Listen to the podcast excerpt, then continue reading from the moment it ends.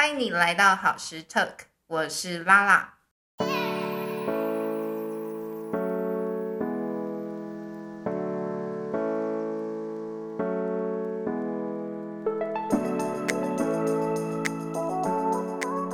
这是好时 Talk 的第四集，在这一集里，我们终于有来宾喽。这个来宾是谁呢？嗯，其实对我来说，这个来宾是一个非常重量级的人物。好啦，是在我心中。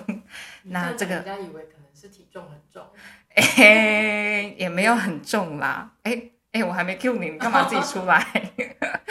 好吧，所以如果你自己都跑出来了，那我就话不多说，先让你自我介绍自己一下呗。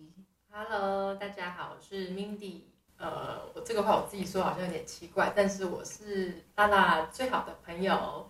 那我们从高中认识一直到现在，对。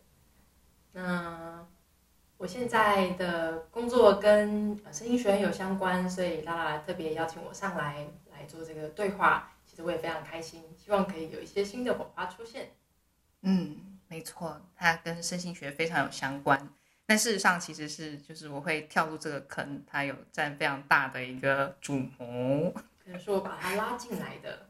没错，没错，甚至就是我开始学了，呃，开始有一个方法的学习，就是有我大概在大学刚毕业的时候去学了一个叫 Bones for Life 的方法，然后那个方法其实也是他推坑我去的，不过后来呢，他居然没有去，就让我自己去。对，还有另外一个主谋就是宜江小朋友，这个我就先不多说，以后再下一次的来宾。呃，有可能，我们再看看，好吧？那所以呢，就是今天今今天的主题，其实我们就要聊聊关于就是身心学，以及就是呢，嗯、因为就是敏瑜 Mindy 其实是在身心学的学习当中占有一个非常特别的角色，因为它是就是台湾第一所，目前还是有只有一所的 身心身心学相关的学系，就是身心整合运动产业学系的创始的那一届。我是首届的学生，首届毕业生。对，所以呢，它其实蛮具代表性的。所以呢，那刚刚就提到的就是身心整合运动休息产业学系，那简称是心动系。那我现在就要想要来问问看他，就心动系到底是什么？是教人如何让人心动吗？我觉得是诶，就是教人家如何心动。真的吗？对，当然在大学的学习四年当中，最主要还是对于身体的认识，对于觉察开发的这一块有很大很大的累积。那说让人心动，其实有点夸张啦，但我自己觉得是去让感知增加，然后去、嗯去让自己或者是周边的他人都可以学习更加尊重身体，那认识身体，透过一些很好的方法，可以帮助大家变得身体更加的好，或者是从一些疼痛或者不适的情况去转好，去有一些不同的发展。对，所以借此你才能够心动啊！如果你对于自己是没有感知、没有感受的，那怎么样可以有对外的心动？是这样的意思吗？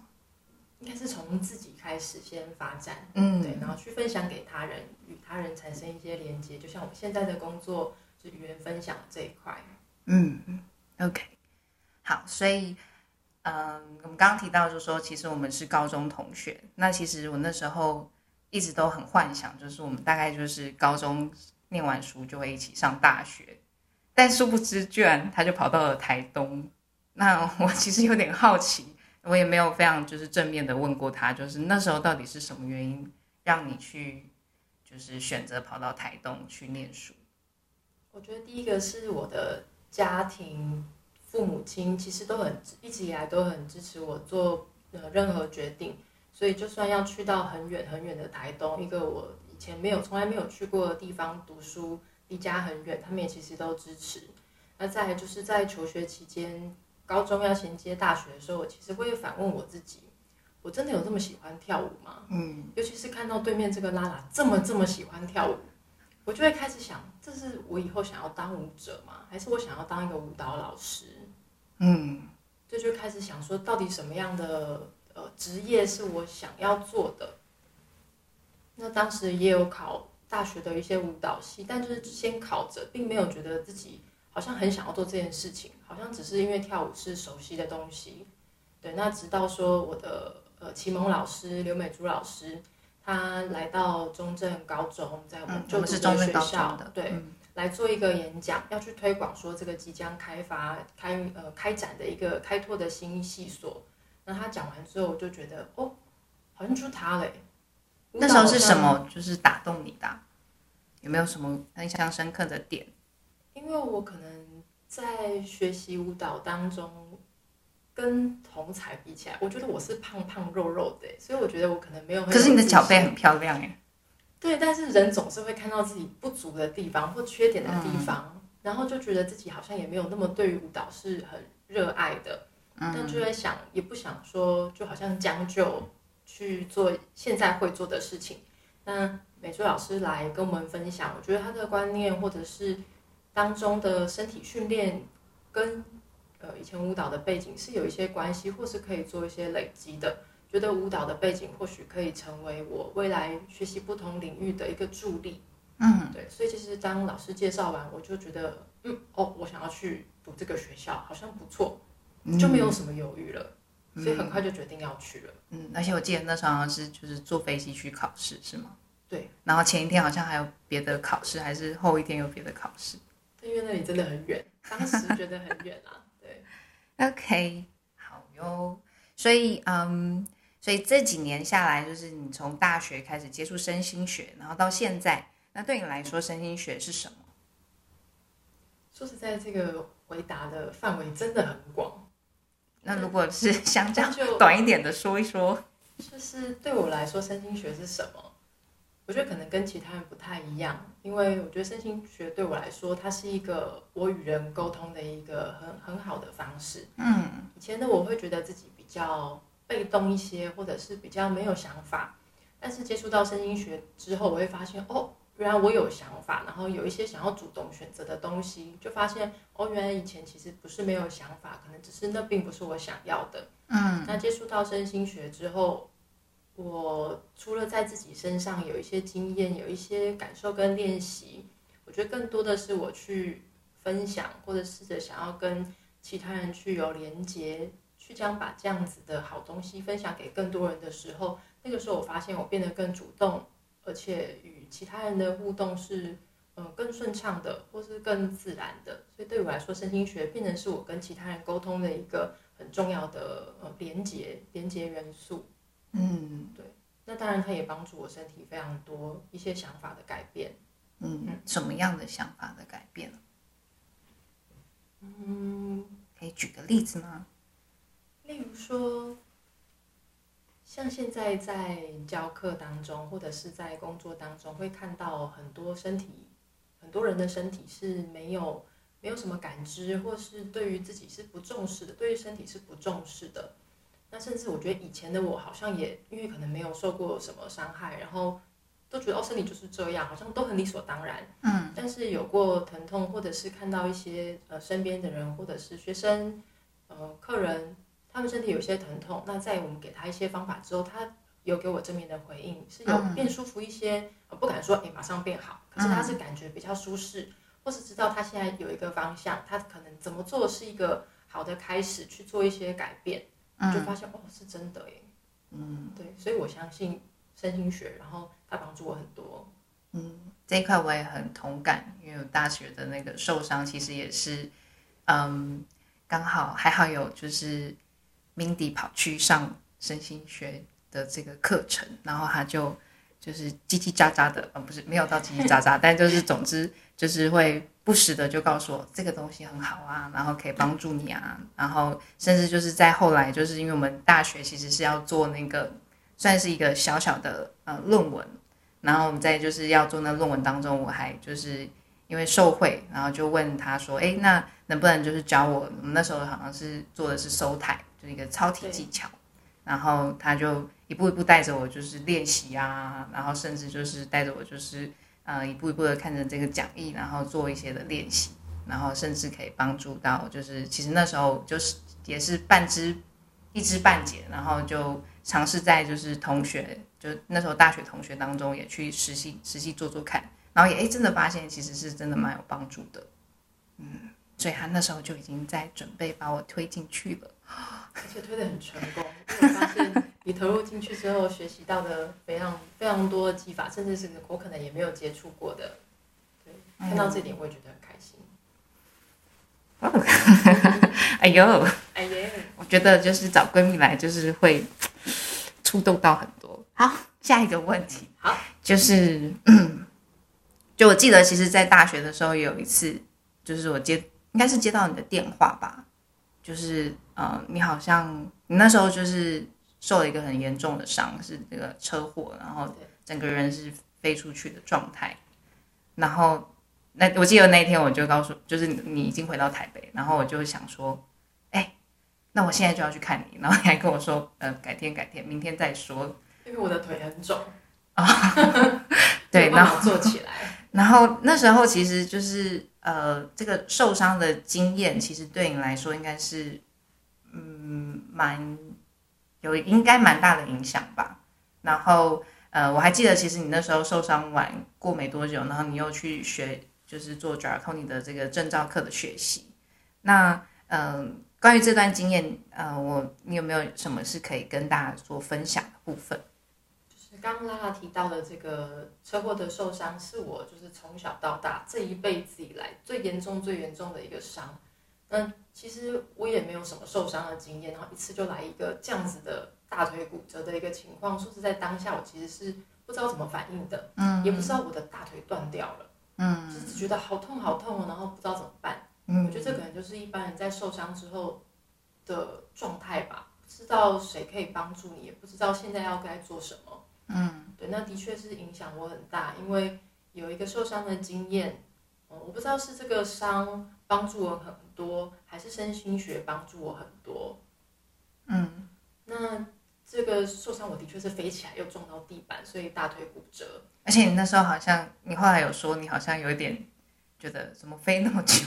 就是我在空中是没有那个片段说什么人生跑马灯是没有啦，嗯，但我就觉得好像在空中是有点停留，然后就啪，就撞到地板。嗯对我左大腿就有一个中段、中上段就有一个明显的折骨折，虽然不是开放性的。嗯是那在受伤期间，其实在台东受伤，那我很快就是勉强在手术后就搭飞机回到台北休养。那那时候是大二升大三的暑假，嗯接着在暑假呃不到一个月的时间就有 GT 就是 d r a t o n i n g 的证照课程，嗯它是第二个阶段长达十几天的课。嗯那当下我只想说怎么办？我不能跟大家一起学习了吗？那如果我缺席的这一个段落，我是不是没有办法顺利拿到证照？嗯是所以也很感谢美珠老师马上写信帮我联系当时来来台东授课的国外老师，那说哎我们在学校其实有学习过有些基础，那是不是能够特别让 Mindy 一样参与这个课程？嗯对那在 j o r t a n i 的课程当中，它很多的特性，可能螺旋或打开的空间，嗯。我觉得本来就也不是那么没有办法做，嗯是。甚至在受伤，嗯，甚至开学很长一段时间，我的身体都在恢复期，因为骨折的关系，我没有办法脚失重或者是负担身体的重量，嗯。所以我觉得那一段时间至少有一年，甚至还有拆线等等的一些修复，长达一年的时间，我都需要重新去学习怎么跟我的身体共事工作。嗯以前它是一个完全没有疼痛，我想做什么就做什么的一个身体。嗯，当突然不能踩、不能站，更不用说走或跑的时候，其实让身体去适应那个状态，我其实学习很多。而且不是说哎、诶受伤就无法恢复，它是一直在恢复的状态，所以一直在改变。我也在学习，哎，今天的身体是这样，一个月多久之后的身体又不同，那我怎么去用我现有的身体来做日常生活的工作，或是当时的学习？那他现在就是你受伤的地方，现在对你来说有，它会影响到你的生活吗？或者是，好像完全没有哎、好啦，这是就是我帮大家问的啦。现在的 Mindy 其实还是活蹦乱跳的。其实，在受伤的时候，我觉得可能那时候在声音学的学习或氛围当中，然后彼此周边的同学、老师都有这样子的概念，所以受伤跟复原期从来没有想过说，哦，哦，我会不会有后遗症，嗯或是我会不会不能以后做什么动作？我好像完全不会有这样的想法。我想说，嗯过一段时间我陪伴我的脚，它就会恢复了。我很相信我身体的自愈力，嗯所以我觉得理念上是这样非常相信的。那恢复完手术完，就是连骨钉拆掉之后，表皮皮肉伤恢复之后，其实也都没有什么差别，嗯只有剩下说可能因为当时受伤期间很久，导致两两脚的肌力不平均这件事情。但我知道肌力是可以透过锻炼去平衡的，嗯所以我其实都不担心。嗯，对，这样的经验带给我很多，我会知道说原来受伤的人，我需要这样的同理。那的确会有一些不便，或者是在健康的情况下感受不知道的。嗯，是，而且可能某种程度上，因为嗯，我记得生理学的所有大师通常都是透过某些的病痛伤害、病痛，呃，让他有更多的可能性的学习。所以或许以这样的一个态度去面对每次的什么东西发生，都可能会有一些就是很好的帮助的。。对，好啊，所以呢，我们来到下一题。对我是有写就是 list，所以我你怕忘记对不对？对 我怕忘记 我怕离题啦，因为就是。自己聊的话呢，就会聊到没完没了，可能三个小时都不够，然后不知道自己在讲什么。好，下一题的话呢，会是这样，嗯嗯，就是我很好奇，就是你对于就是身心学的运用上面，就是你在日常生活当中的运用啊，或者是任何你想得到，就是关于身心学可以运用的地方在哪边，然后以及就是呃，就是因为心动系其实到目前其实好几届了，不要说第几届，谢谢你哦然后就是就心动系的毕业生，我们要在哪里可以找到他们？他们其实通常都在哪边就业？那如果我们想要对于声音学有更多的了解的话，可以去在哪边可以去找到他们？对，就是身心学，因为它的呃核心的理念，对于身体的觉察、尊重身体智慧，那每个人呃个别性、个别差异，呃都是没有所谓什么评断好或者是坏，都是非常开放性、多元的去看待身体。这些很多的这些理念跟原则，我觉得都可以运用在日常生活当中。嗯，不一定说我只有做与他人分享身心学的工作，它才能可能延续。因为其实毕竟我们是第一届，就是首届，很多出来的同学，他当下可能看不到未来工作有什么样的跟声音学的连接，也可能就回归一般大众所知道的工作，嗯，军人啊，或者是那个保险啊，或者是从从事跟家里的工作。继承等等的，其实都不一定会跟声音学有直接关系。嗯，但是这样的概念都还活在大家心中。就是我有时候陆续在脸书会看到说，哦，这个同学，我以为他已经不再走这个行业，但我突然看到他去学习了一个可能什么整脊啊，或者是跟身体认识相关的课程。嗯、是对。那如果说到比较直接的话，像呃声音学，我们可能在大学的时候会分不同的组别，对，在动作教学的这一块，那可能在健身房。或是在一些呃运动教室，嗯，工作室，像好时量身这样子的身心动作教室。对，那如果像是在手疗的话，比较传统，可能像整脊复健，那也有很多是像我现在自己本身也会做到芳疗的这一块。对，其实都是很多的可能性去运用。嗯哼，那对现在除了说以上刚刚所说的。其实也有一些可能到国外去发展或者是学习的也有，嗯，对，其实好像蛮多元的吼，范围很广，嗯，很多都有关系性，只是有些比较间接，那有些很直接。对，那像我自己现在的工作，其实在手疗跟动作教学这两块其实都有，对，因为现在在富兰朵乌来，在乌来这边的一个度假温泉酒店做芳疗、做按摩，那其实我们在工作当中就不只是手疗的运用。也会切入动作的教学，去给来到这里的客人有更多的身体概念跟分享。嗯，富兰朵真的是一个很棒的地方，每次去的时候都觉得啊，身心获得的满满的满足以及疗愈。先有美景，让你觉得啊，身心舒畅，然后我们再告诉客人很多的观念。对，还有好的汤，以及就是美食。汤是喝的汤吗？哦，不是，就是 泡在是温泉汤。要讲清楚这样。不然就是等下一次就有客人去说，哎，就是听说你们汤很厉害，我要好的汤，然后就哎，就是帮他们开好那个就是泡汤的房间，然后我们就说，我不是要这个汤，我要的是拉拉说的好的汤。老师妈妈推荐的汤。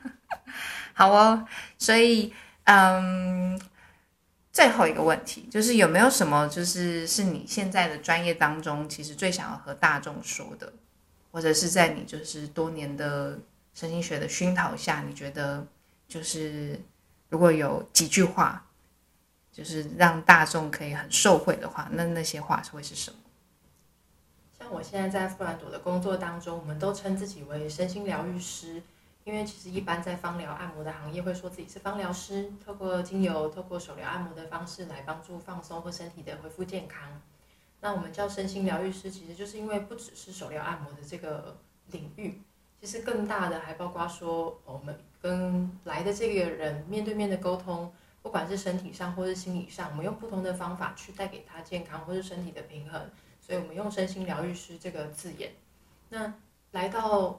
或者我我看到的很多人不一定是客人，或者有些是在个案的这个学生身上，也都可以看到很多改变。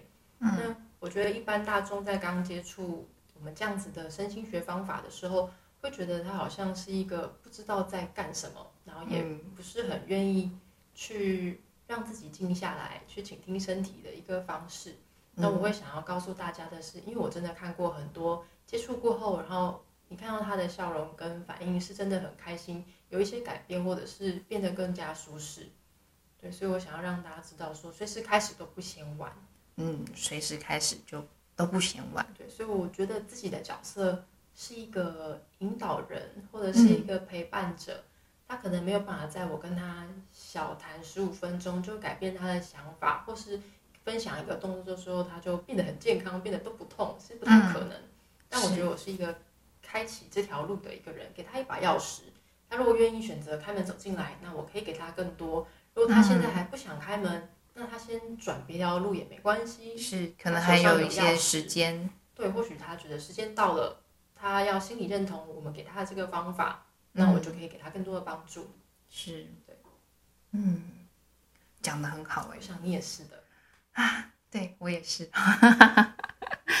好哟，所以呢，我们今天就大概到这里。嗯，其实我一开始很紧张，你知道吗？就是我原本以为说你其实可能不会 答应我，因为我没头没脑，然后又是才刚开始做这个 podcast。那为什么你会答应我？其实我根本不知道 podcast 是什么啊！真的吗？真的？你之前没有听吗？我没有听过啊！所以你问我的时候，想说啊。李心怡要干嘛？这是什么东西？所以你那时候就是 podcast，你就是想说这是什么？我看过出现过这个字，那我大概知道可能是就是用听的一个可能节目的方式呈现，但我不知道那个是什么样的形式，因为我从来没有真的听过一一场 podcast。哇！所以你第第一次听的 podcast 就是好事 talk 对，然后第一次出声音讲的就是你的这一场。哇！我好感动哦。所以你问我的时候，我想说。呃，这是什么？我有点紧张，我不太知道这是什么东西耶。但嗯，你都邀请我了，我就义不容辞，先答应了，再研究一下是什么东西。太感动了，等一下去吃饭。好吧，那我们今天的节目就到这边。那如果你对于就是这一节节目有更多的好奇，或者是你对于身心学有更多的疑问，或者是想要多询问的话呢，都很欢迎你就是写信给我们，在那个节目的那个介绍当中，就我们的 email。或者你也可以搜寻好时量身，在我们的粉钻当中讯息我们，我们会尽可能的去回答你的问题喽。所以，我们今天的好时 talk 就到这啦，我们下回见，拜拜。